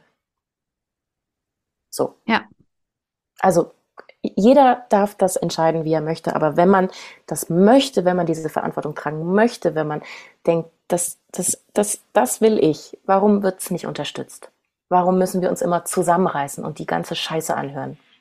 ich, ich finde aber vor allem, ja, aber ich finde vor allem, beides muss ja da sein dürfen. Also es muss da sein dürfen, ich kriege sechs Kinder und bleibe zu Hause. Und es muss da sein dürfen, ich kriege ein Kind wie ein Mann. Und das sind, müssten die Pole sein. Und zwischen denen mhm. müsste es alle Facetten geben.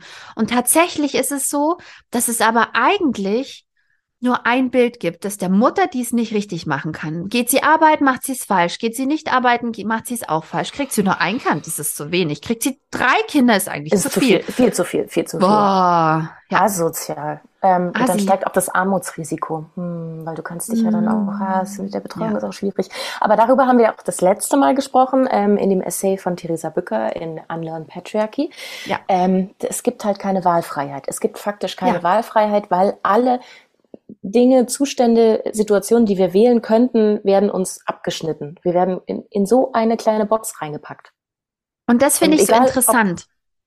Ob, ob, da Frauen, Mütter drin sterben oder nicht. Und das finde oh, ich so interessant. Aber das finde ich so interessant, Barbara, dass wenn du, also für mich war das ähm, als feministisch interessierte Mensch ähm, ein spannendes Thema, mich da reinzulesen, weil ich da wirklich auch so eine Ambivalenz gespürt habe. Ähm, Gerade in der Diskussion um Schwangerschaftsabbrüche, um die bewusste Entscheidung von Frauen, keine Kinder zu bekommen, hat man in der letzten Zeit sehr stark den Eindruck, dass eine wahrhaft feministische Entscheidung ist es eigentlich, keine Kinder zu bekommen? Also will du, willst du wahrhaft eigenständig bleiben als denkender Mensch? Ich war auch in der Simone de Beauvoir Ausstellung, die sagt es auch. Kannst es eigentlich nicht machen, ne? Ja, aber das ist ähm, ja so ähm, traurig, dass wir nicht die Möglichkeit bekommen, beides zu sein. Das macht, und das macht mich auch so wütend. Und ich, und ich werde es trotzdem, ich werde die ganzen Kinder trotzdem bekommen, weil für mich persönlich war es eine super Entscheidung und trotzdem hier die, der ganze Backlash auf mich eingeprasselt ist. Das ist so krass und es hängt damit zusammen, dass wir keine freien Entscheidungen haben dürfen. Wir können, we cannot give birth like a feminist, ja, weil du immer irgendwelche Scham, Schuld, Erwartungsdruck auf dir lasten hast. Und das zu hinterfragen ist eigentlich auf einem feministischen Level ist keine Kinder zu haben, eigentlich fast der Shortcut. Und Kinder zu haben ist die wahre Challenge, sage ich als Mutter, muss ich so sagen. Aber es gibt ja auch so viel zurück. Nee, weil du dann dich eigentlich nochmal viel krasser auseinandersetzen musst mit all diesen Dingen. Als mhm. gleichberechtigtes Paar zu leben, ist auch schon schwierig genug. Aber es ist in einem anderen Maße eine Herausforderung, als als Familie zu leben, glaube ich. Schmeiße ich jetzt mal so in die Runde. Möchte damit niemanden diskriminieren oder ausschließen, möchte niemanden da irgendwie auf den Schlips treten, aber von dem Feminismus-Standpunkt her sozusagen, denke ich, ist Mutterschaft auf jeden Fall die, eine riesige Herausforderung, wenn du trotzdem dein eigener Mensch bleiben willst. Es richtet den Scheinwerfer auf alle kleinen Risse, die man äh, ohne Kinder gut kompensiert bekommen hätte. Und so stehen sie halt im Raum falls du anfängst, an. falls du anfängst, darüber nachzudenken. Wenn nicht, hast du so viel zu tun, dass äh, das wahrscheinlich erst passiert, frühestens, wenn du hier Empty Nest Syndrome oder sowas hast. Ja, also wenn du im Rückblick drauf schaust, was passiert ist. Aber dann bist du alt, dann hört dich keiner mehr. Dann bist du ja auch unsichtbar. Ja. Ich habe ein letztes Zitat, mit dem ich das Buch von Jana Heinecke zur Le Seite legen möchte ja. für heute. Von Seite 191 großes Zitat. Es heißt immer, Mutterliebe wäre die einzige bedingungslose Liebe der Welt. Das stimmt nicht. Ich kenne ehrlich gesagt keine andere Liebe, an die so viele Bedingungen geknüpft ist wie die Mutterliebe. Sie selbst ist eine Bedingung, nahezu ein gesellschaftlicher Imperativ. Das ist wirklich sehr schön. Gutes Zitat. Sehr, ne? sehr, sehr, sehr schön zusammengefasst. Das beschreibt möchte, eigentlich all, all, all die Folgen, die wir bis jetzt hatten. Ja. Zumindest alles, was im Kontext von Mutterschaft war.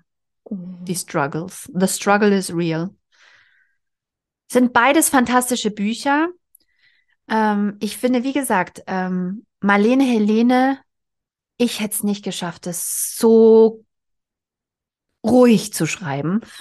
Also so ich finde, es ist ja, so erklärend, ohne auszuflippen. Ich hätte es nicht so hingekriegt. Es ist eine Chapeau, ähm, es ist eine Meisterleistung, so locker, flockig dann ähm, zu einem äh, von äh, hier äh, großen Finale hinzuschreiben und äh, praktisch peu à peu diese Wut und diese Fragezeichen aufzubauen, finde ich sehr gut.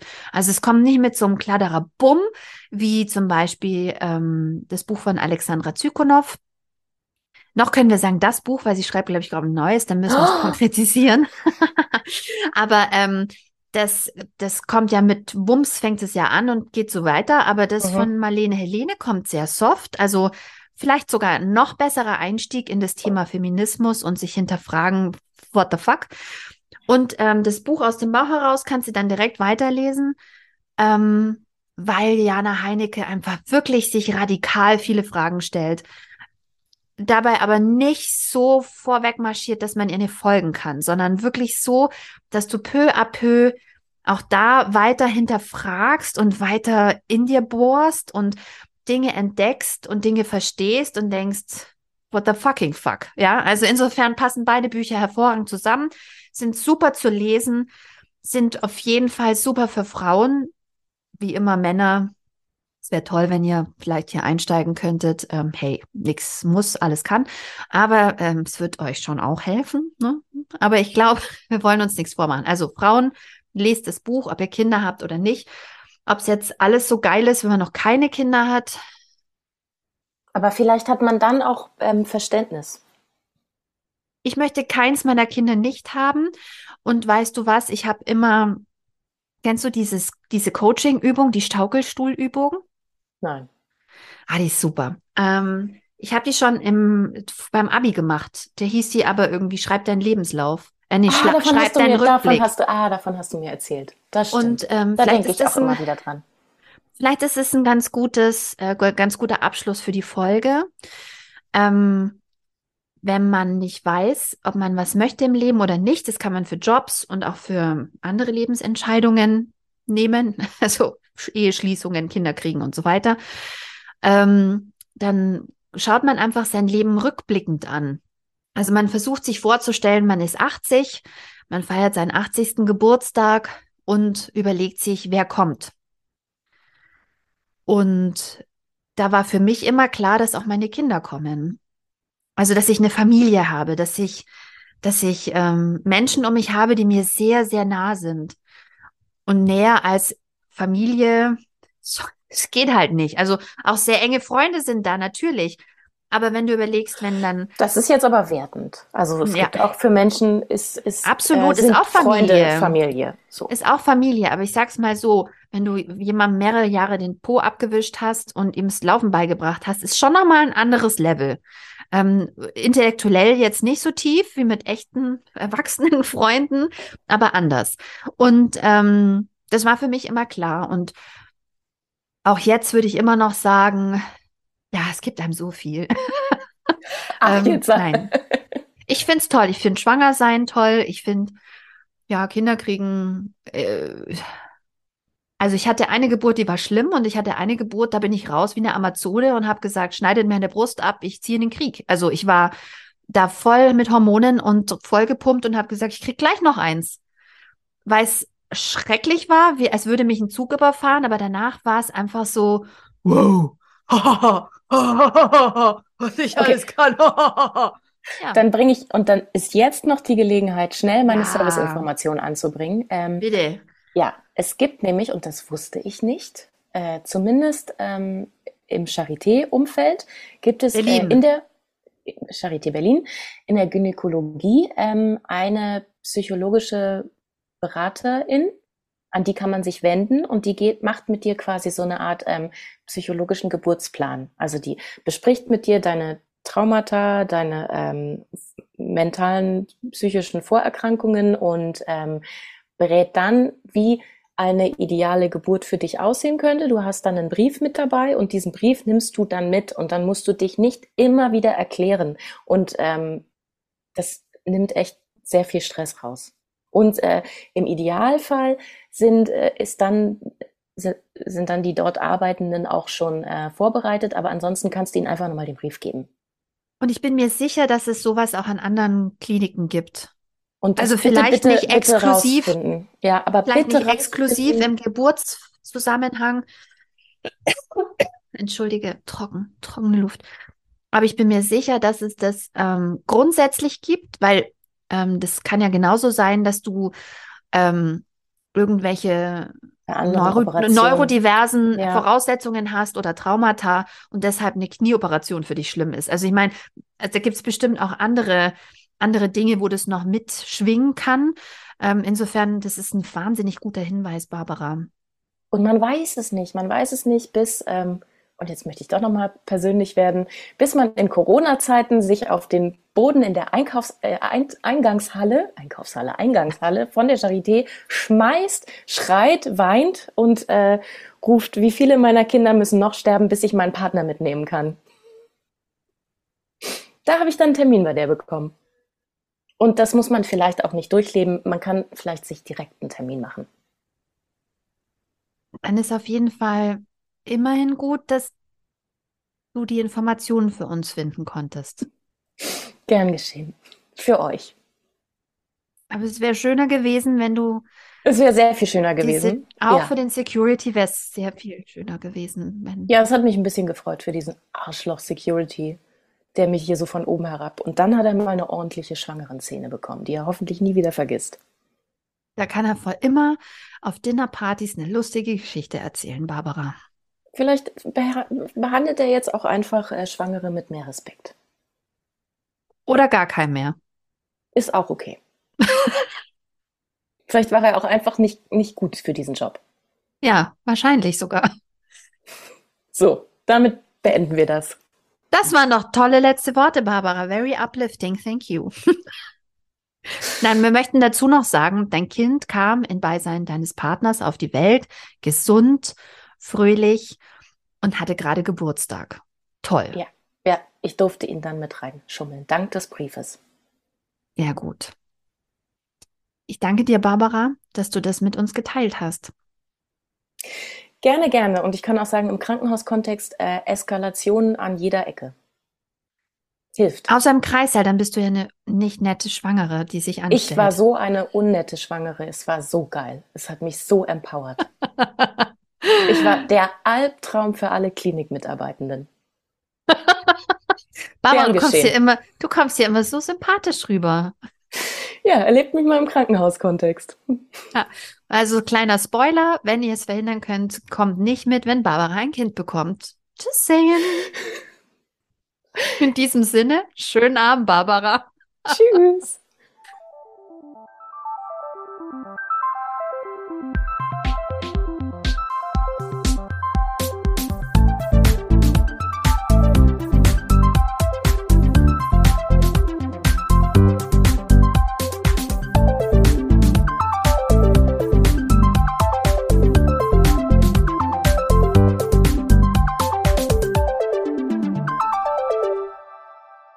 Das war der Podcast Die Leserinnen. Redaktion und Moderation Barbara Meyer und Christina Häusler. Produktion Christina Häusler. Musik Bernie Meyer. Danke fürs Zuhören.